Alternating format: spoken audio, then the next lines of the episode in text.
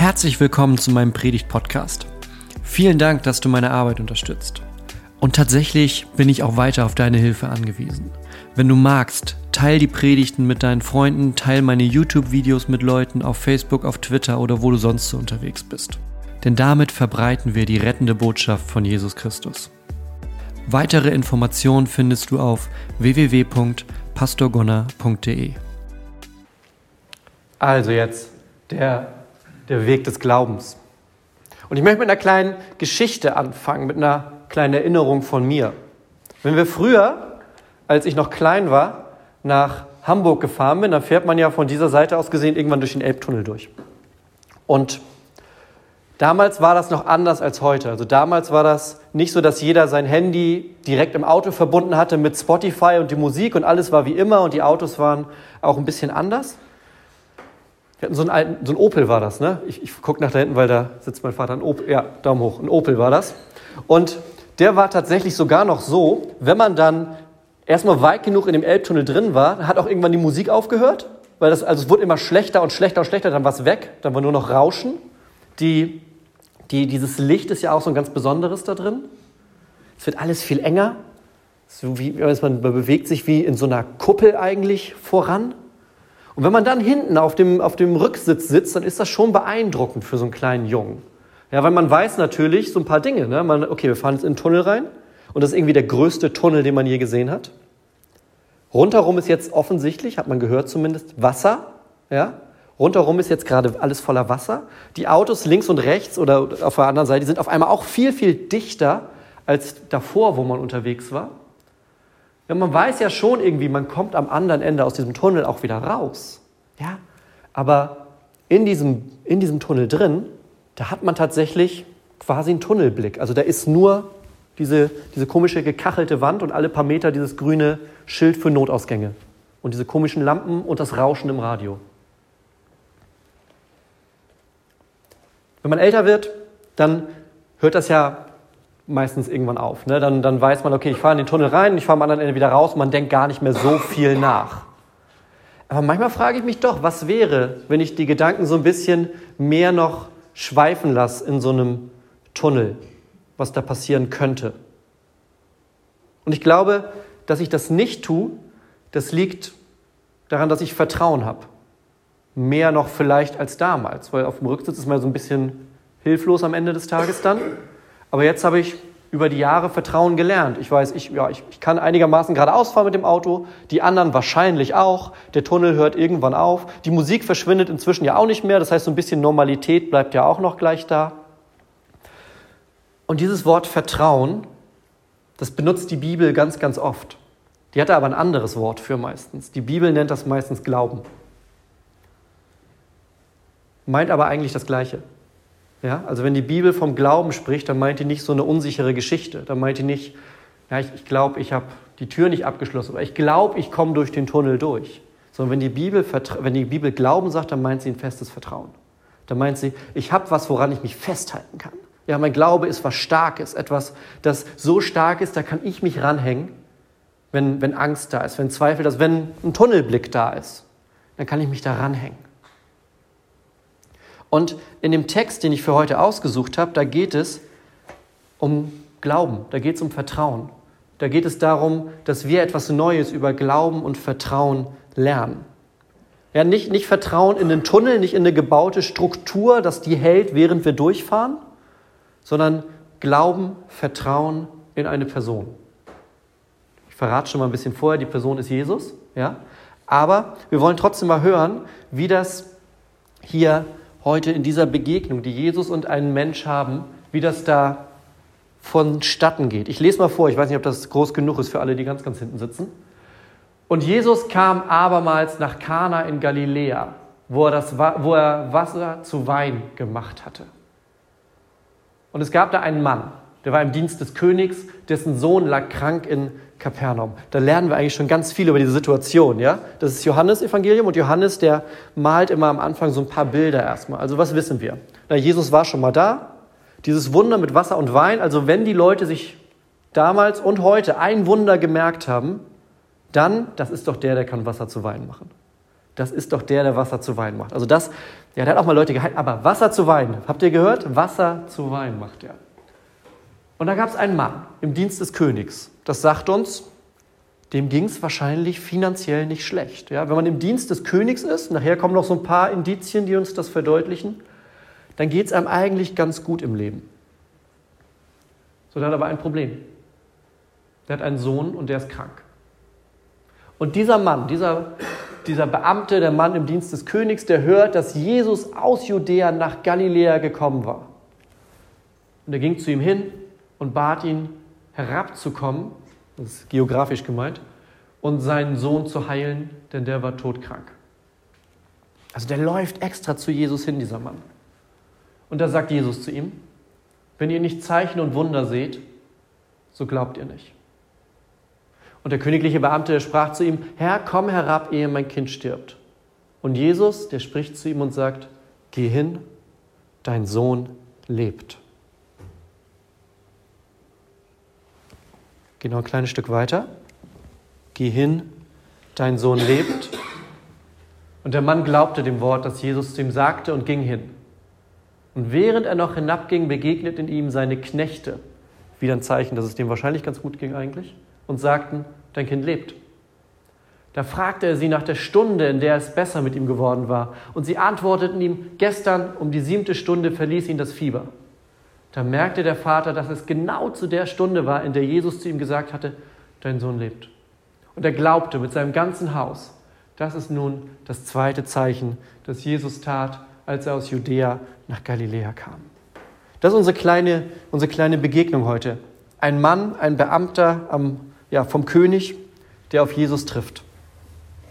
Und ich finde diese Geschichte immer auf mehrere Arten total beeindruckend. Weil wir haben da einen, einen Menschen, dem es eigentlich gut geht. Ja? Königlicher Beamter. Finanziell war wahrscheinlich gar nicht so schlecht für ihn. Ich meine, er hat Bedienstete, er hat Knechte, die ihm entgegenlaufen, aber gegen Ende der Geschichte. Er hat die Möglichkeit, jetzt auch zu Jesus hinzureisen und zu ihm zu kommen. Aber ein Problem hat er, das er nicht lösen kann. Das kann er selber nicht lösen, das kann er auch nicht mit dem Geld lösen, was er hat, nicht mit dem Einfluss, den er hat, nicht mit der Macht, die er hat. Sein Sohn ist krank geworden. Sein Sohn ist krank geworden. Und ich stelle mir vor, er hat schon alles versucht, was in seinen Möglichkeiten irgendwie war. Ja, er hat wahrscheinlich die besten Ärzte bezahlt mit seinem Geld. Er hat wahrscheinlich vielleicht auch versucht, den einen oder anderen Wunderheiler zu bekommen. Er hat alles ausprobiert, hat rumgefragt. Aber es wurde einfach nicht besser mit dem Sohn. Und dann hört er was. Dann hört er, dass Jesus kommt. Der, der Wasser zu Wein machen kann. Ja? Und er denkt sich, naja, der kann wahrscheinlich nicht nur Wasser zu Wein machen, sondern wenn der kommt, dann passieren Dinge. Da wird die Realität gern auch schon mal so ein bisschen gebogen. Vielleicht hat er sogar gehört, dass Jesus auch schon mal Menschen geheilt hat. Dass Wunder passieren, wo Jesus ist. Also geht er zu ihm hin. Wir hören da erstmal noch nichts über den Glauben von diesem Menschen. Ne? Er geht zu Jesus hin. Er geht zu Jesus hin und bittet ihn, komm mit mir. Oder komm herab heißt es hier in der Übersetzung, weil das sozusagen, komm mit nach Süden zu mir, da wo ich wohne, weil das ist ungefähr eine Strecke, ich habe es nachgeguckt, sind ungefähr so, man ist bummelig so acht bis zehn Stunden unterwegs. Ja? Acht bis zehn Stunden, also zu Fuß oder mit dem Esel, so acht bis zehn Stunden. Und die, er sagt, Jesus, komm mit zu mir, komm mit zu mir nach Hause, mein Sohn ist krank. Er bettelt vor Jesus. Und jetzt könnte man sich vorstellen, okay, Jesus, klar, der heilt gerne Leute, der, der geht mit, der kümmert sich, muss er gar nicht. Das finde ich auch so faszinierend in der Geschichte. Jesus sagt gar nicht viel mehr zu dem Mann. Er sagt einfach nur, ja, geh nach Hause, dein Sohn lebt. Geh nach Hause, dein Sohn lebt. Das ist alles, was Jesus macht. Und er erwartet, dass der Mann ihm das glaubt. Ja? Er erwartet, dass der Mann das glaubt. Und ich weiß nicht, was ich anstelle dieses Mannes so was, was er so an, in seinem Kopf so für Gedanken waren in dem Moment. Wäre so ein bisschen, naja, ich hätte, ich hätte mehr erwartet oder willst du, über, willst du nicht mitkommen? Soll ich dir nicht meine Adresse wenigstens aufschreiben? Du könntest auch nächste Woche kommen, so. Ja, ein bisschen mehr als geh nach Hause, dein Sohn lebt. Damit schickt er ihn wieder weg. Damit schickt er den Mann wieder nach Hause. Und er geht. Er geht los. Und hier haben wir das erste Mal so einen, ja, noch einen sozusagen Schritt, noch so einen Moment auf diesem Glaubensweg. Er geht zu Jesus hin, weil er was gehört hat. Es besteht die Chance, es ist die Möglichkeit. Vielleicht ist das was, was funktionieren könnte. Und Jesus sagt, geh, nach, geh wieder nach Hause, dein Sohn lebt. Und er macht sich auf den Weg. Ne, Habe ich vorhin gesagt, so zehn, acht bis zehn Stunden. Kein Zug, kein Flugzeug, kein Auto, zu Fuß oder mit einem Esel. Und was dem wohl da im Kopf vorgegangen ist in der Zeit auf dem Weg. Ich meine, in acht Stunden kann man viel nachdenken. Da hat man viel Zeit zum Nachdenken, während man einen Fuß vor den nächsten setzt und geht und im Kopf die ganze Zeit hat, was erwartet mich, wenn ich jetzt nach Hause komme? Was erwartet mich, wenn ich die Tür aufmache zu Hause? Ist mein Sohn genauso krank wie die letzten Wochen und Monate? Ist es vielleicht noch schlimmer geworden? War das jetzt genau der Moment, ich war weg und es ist noch schlimmer geworden, ich war nicht da? Könnte, könnte sein, dass man das denkt in so einer Situation. Ich glaube, der Mann denkt das nicht in diesem Moment. Sonst würden wir die Geschichte hier gar nicht so lesen. Ja, er ist in diesem Tunnel unterwegs, von dem ich am Anfang gesprochen habe wenn es sozusagen nur einen Anfang und ein Ende gibt. Er weiß genau, wo er jetzt hin will. Aber rundherum, da ist nicht viel. Rundherum, da ist es dunkel. Rundherum, da sind nur diese hässlichen Kacheln im Elbtunnel. Und er ist auf dem Weg. Ein Schritt vor den nächsten, ein Schritt vor den nächsten, ein Schritt vor den nächsten. Bis nach Hause. Schön ist, er schafft es gar nicht bis nach Hause, sondern ihm kommen schon seine, seine Bediensteten, seine Angestellten, kommen ihm entgegengelaufen und sagen, dein Sohn ist gesund, dein Sohn ist gesund. Und dann schaltet er und fragt, wann ist das passiert? Und die sagen ihm die Uhrzeit und er überlegt, es war genau der Moment, als Jesus gesagt hat, geh nach Hause, dein Sohn lebt. Geh nach Hause, dein Sohn lebt. Also die Geschichte hat ein Happy End. Ja, er kommt nach Hause und der Sohn ist gesund. Warum? Weil Jesus in diesem Moment mehr in dem Mann gesehen hat, als er vielleicht selbst schon gesehen hat. Er hat diesen kleinen Moment, diesen Funken des Glaubens schon gesehen. Denn was passiert danach? Er wird Christ. Die ganze Familie, das ganze Haus, also auch die Menschen, die bei ihm arbeiten, die sind so beeindruckt von der Geschichte. Auch die sagen, das verändert unser Leben. Das ist was Neues. Das ist was, das wir so nicht erwartet haben, was wir so nicht kennen. Man kann sagen, sein Vertrauen, sein Glaube, der hat ihn bis nach Hause gebracht. Diese ganzen acht Stunden lang, diesen Weg zu Fuß, Schritt für Schritt, war es der Glaube, der ihn getragen hat, war es die Hoffnung, war es das Vertrauen, das ihn bis nach Hause gebracht hat. Und ich glaube, ganz, ganz oft ist genau das unsere Geschichte. Ganz, ganz oft ist das unsere Geschichte, dass wir auf einem Weg unterwegs sind, wo wir nicht automatisch wissen, was am anderen Ende wartet, wo wir einfach nur einen Schritt vor den nächsten machen müssen und Vertrauen haben müssen, glauben müssen, Hoffnung haben müssen. Und das kann aus ganz unterschiedlichen Gründen so sein. Vielleicht ist es ähnlich wie hier, vielleicht begleiten wir schon länger jemanden, der krank ist. Oder haben, haben selber mit was zu kämpfen.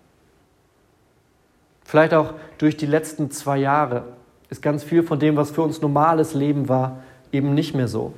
Hat sich das Leben in ganz andere Richtungen entwickelt, wo man auf einmal nicht mehr so den nächsten Schritt voraussehen kann, wo man früher noch dachte, ach guck mal, erst nach da, dann da, dann da und dann Weg ist klar. Da ist jetzt so ein, naja, ich mache mal erstmal einen Schritt draus geworden. Stück für Stück. Stück für Stück. Mit anderen Worten, das Leben ist nicht immer einfach. Und bevor wir uns falsch verstehen, ja, der Glaube, der ist nicht so ein Kippschalter, der das Leben automatisch einfach macht. Ja? Also der Glaube ist nicht, man, man sozusagen legt nicht den Schalter des Glaubens um und dann ist alles einfach. Aber wenn man glaubt, dann geht man diese ganzen Schritte mit einem anderen Vertrauen. Dann geht man diese ganzen Schritte, auch wenn es unbekannt ist, auch wenn die Wände enger sind, dichter dran sind, wenn die Musik im Radio aus ist, wenn nur noch Rauschen zu hören ist, dann geht man die Schritte anders. Mit Vertrauen. Mit Vertrauen.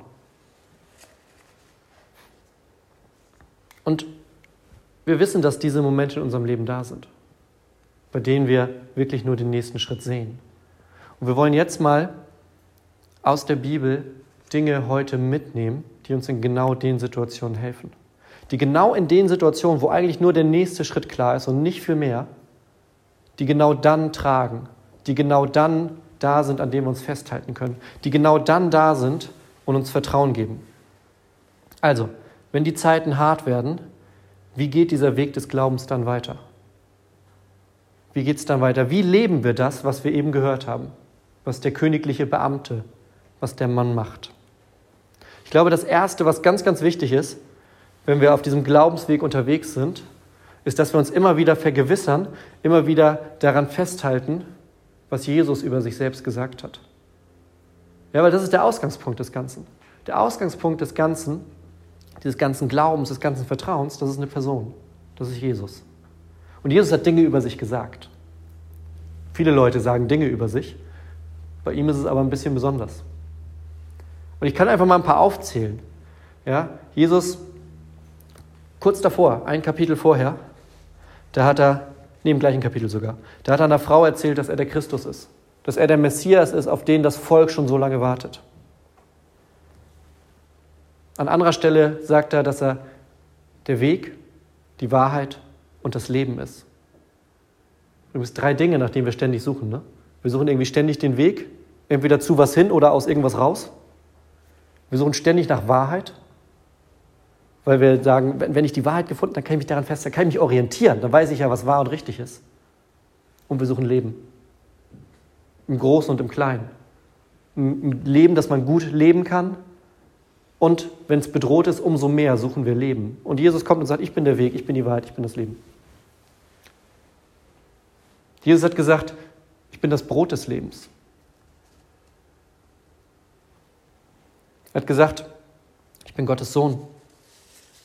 Er gesagt, ich bin der gute Hirte, der loszieht und die verlorenen Schafe wieder einsammelt.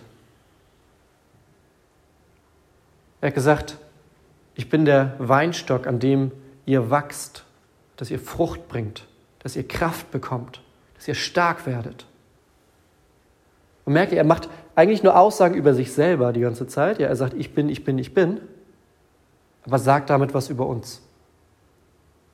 Und das tut er, weil es eine Beziehung gibt zwischen ihm und uns. Weil da eine Beziehung ist. Weil wenn er sagt, er ist der gute Hirte, dann kann ich sagen, oh, und ich bin das Schaf, auf das er aufpasst. Wenn er sagt, ich bin Weg, Wahrheit und Leben, dann kann ich sagen, und genau danach habe ich gesucht. Wenn er sagt, ich bin der Weinstock, dann kann ich sagen, dann bist du es, der mir Kraft gibt. Also je weiter wir uns bewegen auf diesem Weg des Glaubens, umso mehr müssen wir uns immer wieder daran erinnern, was Jesus über sich selber sagt. Darum müssen wir uns erinnern. Wenn wir den Weg nicht sehen, erinnern wir uns, dass er der Weg ist. Wenn wir das Gefühl haben, dass die ganze Welt nur aus Lügen besteht, erinnern wir uns, dass er gesagt hat, er ist die Wahrheit. Wenn man vielleicht einem einem Arzt gegenüber sitzt, der auf einmal diesen, diesen Blick im Gesicht hat, dann erinnern wir uns daran, dass er gesagt hat, dass er das Leben ist. Und ihr merkt, das macht das Leben nicht einfacher. Aber es gibt etwas in den schweren Situationen, an dem wir uns festhalten können. Es gibt auf diesem Weg etwas, an das wir uns klammern können. Es gibt jemanden, an dem wir uns klammern können.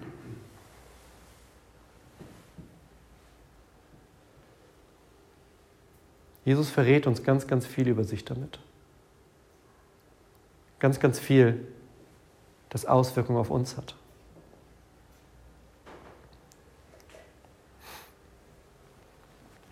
Das Vertrauen auf dem Weg des Glaubens wird aber noch durch was anderes gestärkt. Nicht nur durch das, was Jesus über sich selber sagt. Es hilft uns auch, dem zu vertrauen, was er gesagt hat, was er tun will. Ja, Jesus redet ja nicht nur über sich, sondern er tut ja auch Dinge. In der Geschichte haben wir es gerade gehört. Ja? Er tut Dinge, er heilt. Und Jesus sagt, dass alle, die ihm vertrauen, er gibt Versprechen, alle, die ihm vertrauen, die haben ewiges Leben. Alle, die zu ihm kommen, die wird er niemals wegstoßen. Er sagt, dass seine Wahrheit uns befreien wird. Er sagt, dass er denen, die nach ihm fragen, die ihn suchen, die bei ihm anklopfen, dass er die nicht wieder wegschickt. Jesus sagt, alle, die mühselig und beladen sind, die sollen zu ihm kommen. Da finden sie Ruhe. Und wenn wir auf dem Glaubensweg einen Schritt vor den nächsten machen, manchmal gar nicht wissen, wo der übernächste Schritt ist, ich glaube, dann tun gerade so eine Sachen gut. Das zu verinnerlichen, das zu wissen, das auch immer wieder zu hören. Ja, ich, ich bin müde von dem Weg und Jesus sagt, komm her zu mir, alle, die ihr mühselig und beladen seid. Ich habe keine Ahnung, wo das Ziel hingeht. Ich weiß nicht, ob ich es bis zum Ziel schaffe. Und Jesus sagt, wer mir vertraut, der wird ewiges Leben haben. Ich habe auf diesem Weg keine Ahnung, ob die Türen, an die ich klopfe, ob da jemand öffnet oder, mich, oder öffnet und mich wieder wegschickt. Und Jesus sagt, wer bei mir anklopft, wer mich bittet, den schicke ich nicht weg. Und das ist nicht so ein, so ein frommes sich einreden, so bei Jesus ist besser. Also es ist bei Jesus besser, aber es ist besser, weil es eine Auswirkung hat auf die Ewigkeit. Weil es mehr ist als das, was hier passiert. Weil es mehr ist als das, was wir hier sehen. Weil wir jemanden an unserer Seite haben, der mit uns auf diesem Weg unterwegs ist, der alle Macht der Welt hat. Der die Welt erfunden hat. Der die Welt geschaffen hat. Der nicht mal zu jemandem hingehen muss, um ihn zu heilen, sondern der sagen kann, geh nach Hause, dein Sohn lebt, weil ich den Glauben in dir sehe. Weil ich den Glauben sehe, der gerade noch ganz klein ist, aber ich sehe ihn. Sonst wärst du nicht zu mir gekommen. Sonst hättest du mich nicht gebeten, mit dir zu gehen. Sonst würdest du jetzt nicht mit dem Vertrauen losziehen, wieder nach Hause. Das sehe ich, sagt Jesus. Das sagt er zu den Beamten und das sagt er zu dir, wenn das eine Frage in deinem Leben ist gerade. Ist mein Glaube groß genug? Reicht mein Glaube? Kann Jesus mit meinem Glauben was anfangen? Du siehst, was das für eine Auswirkung hat, dass dieser Mann einfach nur zu ihm hinkommt und sagt, ja, er sagt ja nicht mal, Jesus, du, ich wusste gleich zu dir. Nee, er hat davon gehört, hat wahrscheinlich schon vorher einiges ausprobiert und geht dann zu Jesus als letzte Hoffnung. Aber er hält sich daran fest. Er hält sich an Jesus fest, der ihn nicht belügt, der ihn nicht einfach wieder wegschickt, sondern der ihn mit Vertrauen, mit einem Versprechen, mit Hoffnung losschickt. Und nicht mit einer Hoffnung, die leer ist, nicht mit einem leeren Versprechen, nicht mit einem Vertrauen, was an irgendwas hängt, sondern mit einem Vertrauen, das Jesus an sich selbst bindet. Er sagt, ich stehe dafür ein. Ja, du bist zu mir gekommen, zu mir, der ich sage, ich bin Weg, Wahrheit und Leben. Und ich sage dir, wenn du jetzt wieder nach Hause gehst, dann ist dein Sohn gesund. Und dass er da loszieht, das ist Vertrauen. Das ist Glaube. Und das ist es tatsächlich, was diesen Glaubensweg ausmacht, den nächsten Schritt zu tun. Man kann wunderbar am Wegesrand stehen und so einen Weg angucken. Ne? Man kann wunderbar so stehen und hier geht vielleicht so der Weg lang. Und man kann so gucken und sieht, ach guck mal, von da und da geht es nach da hinten hin Ach, guck, und da sind ja auch Leute unterwegs. Kann man stundenlang stehen und so einen Weg angucken. Aber es ist was anderes, wenn man einen Schritt auf diesen Weg drauf macht. Und dann vielleicht noch einen. Und noch einen. Und die Schritte, die können ganz unterschiedlich aussehen, weil wir Menschen unterschiedlich sind. Für den einen oder anderen ist es vielleicht, Gott im Gebet jetzt gerade wieder neu zu suchen. Sagen, Gott, ich habe ich habe mich, hab mich länger nicht gemeldet bei dir.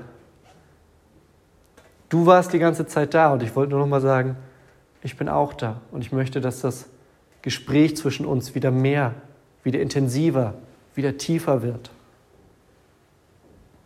Kann vielleicht sein, dass man merkt, dass die Gemeinschaft mit anderen, die auf dem Weg unterwegs sind, etwas ist, was in den letzten zwei Jahren gefehlt hat, was man total vermisst hat.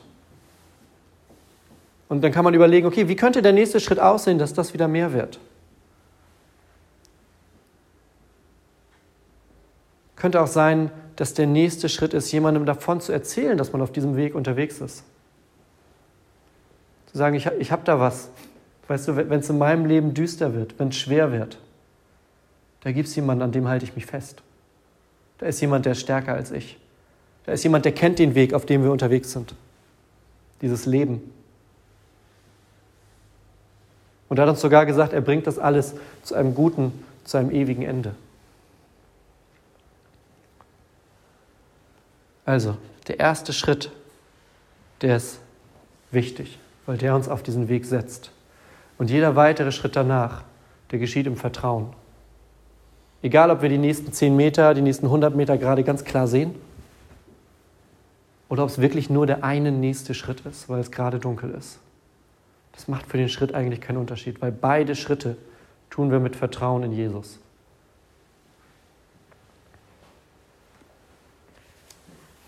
Und ich möchte deshalb jetzt gerne für euch beten, mit euch beten tatsächlich, weil ich nicht genau weiß, welches jeweils der nächste Schritt bei euch ist. Deshalb beten wir jetzt gemeinsam und wir haben in, der, in diesem Gebet auch so einen kleinen Moment, wo ihr überlegen könnt, was ist denn eigentlich der nächste Schritt? Was ist der nächste Schritt, den ich mit Gott tun kann auf diesem Weg des Glaubens? Also lasst uns beten. Gott, ich danke dir, dass wir heute gehört haben, wie Vertrauen sich auszahlen kann. Ich danke dir, dass wir gehört haben, wie der Mann nach Hause gegangen ist und einfach nur jeden Schritt mit Vertrauen getan hat. Und er hat nicht irgendwas vertraut, sondern er hat dir vertraut. Und das soll uns ein Beispiel sein. Das soll unser Vertrauen stärken. Und Gott, wir bitten dich, jeder von uns, indem wir dir in einem kurzen Moment erzählen, wo wir gerade stehen auf diesem Weg. Manchmal kann man das genauer verorten, manchmal ist es nur so eine vage Schätzung, aber du siehst es. Und mit ein paar Worten in unserem Herzen erzählen wir es dir.